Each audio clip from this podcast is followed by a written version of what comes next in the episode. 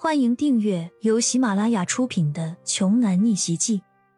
我有一条金融街。作者：山楂冰糖，由丹丹在发呆和创作实验室的小伙伴们为你完美演绎。第一百零三章。可惜，骄阳不吃胡飞为的那一套。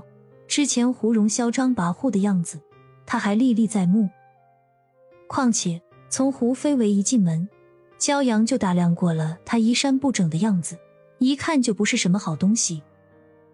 骄阳也大致能猜到，对方应该是刚从温柔乡里爬出来，没有收拾干净，就火速赶回展会来了。这也说明对方还不算太笨，意识到了事态的严重程度。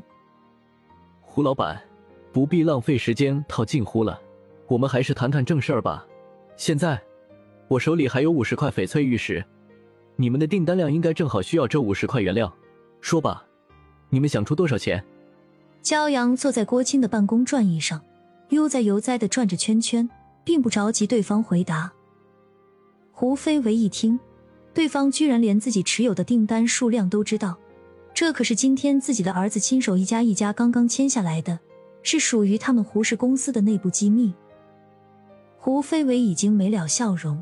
眯着眼问向骄阳：“请问，焦先生是怎么知道我们这边具体的订单详情的呢？”“我当然知道了，因为主动和你们签约的所有客户，都是我派他们俩去撮合的。还有，你以为这些合同，还有你在展厅里偶遇的那两个漂亮的礼宾女接待，全都是从天上掉下来的吗？哦，对了，所有的翡翠原石标号，已经在拍卖会开始之前就重新排序了。”只是你们不知道而已。骄阳的语气就仿佛是在说一件微不足道的小事儿。越听越来气，胡氏父子感觉自己的肺都快要爆炸了。骄阳用的就是用了最简单的以其人之道还治其人之身的方法，让他们胡家在不知不觉之间，自始至终都被一直隐藏在暗处的对方玩弄在鼓掌里。亏他们之前还到处夸夸其谈，逢人就说自己不用费力。单子就来，眼下这脸打的真是啪啪作响啊！焦先生这么做，未免有些太卑鄙了吧？我怎么不记得虎氏集团上上下下有得罪过你这么一号人物呢？胡飞为的怒气值已经满格了，真是太他妈丢人了！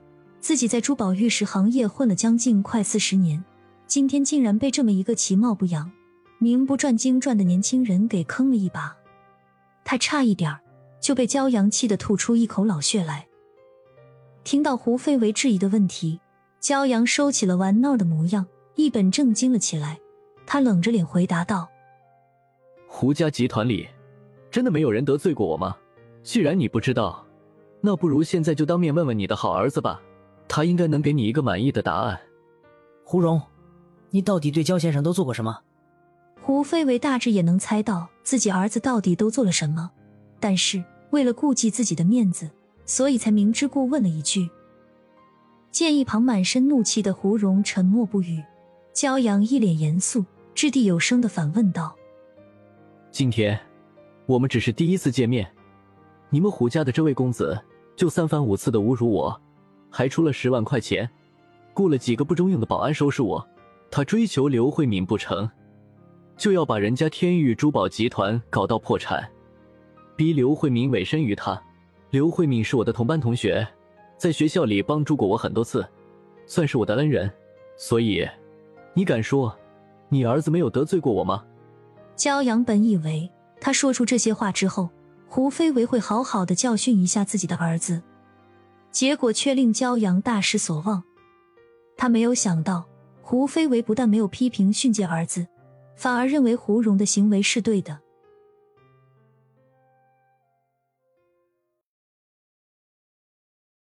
本集播讲完毕，想听更多精彩内容，欢迎关注“丹丹在发呆”。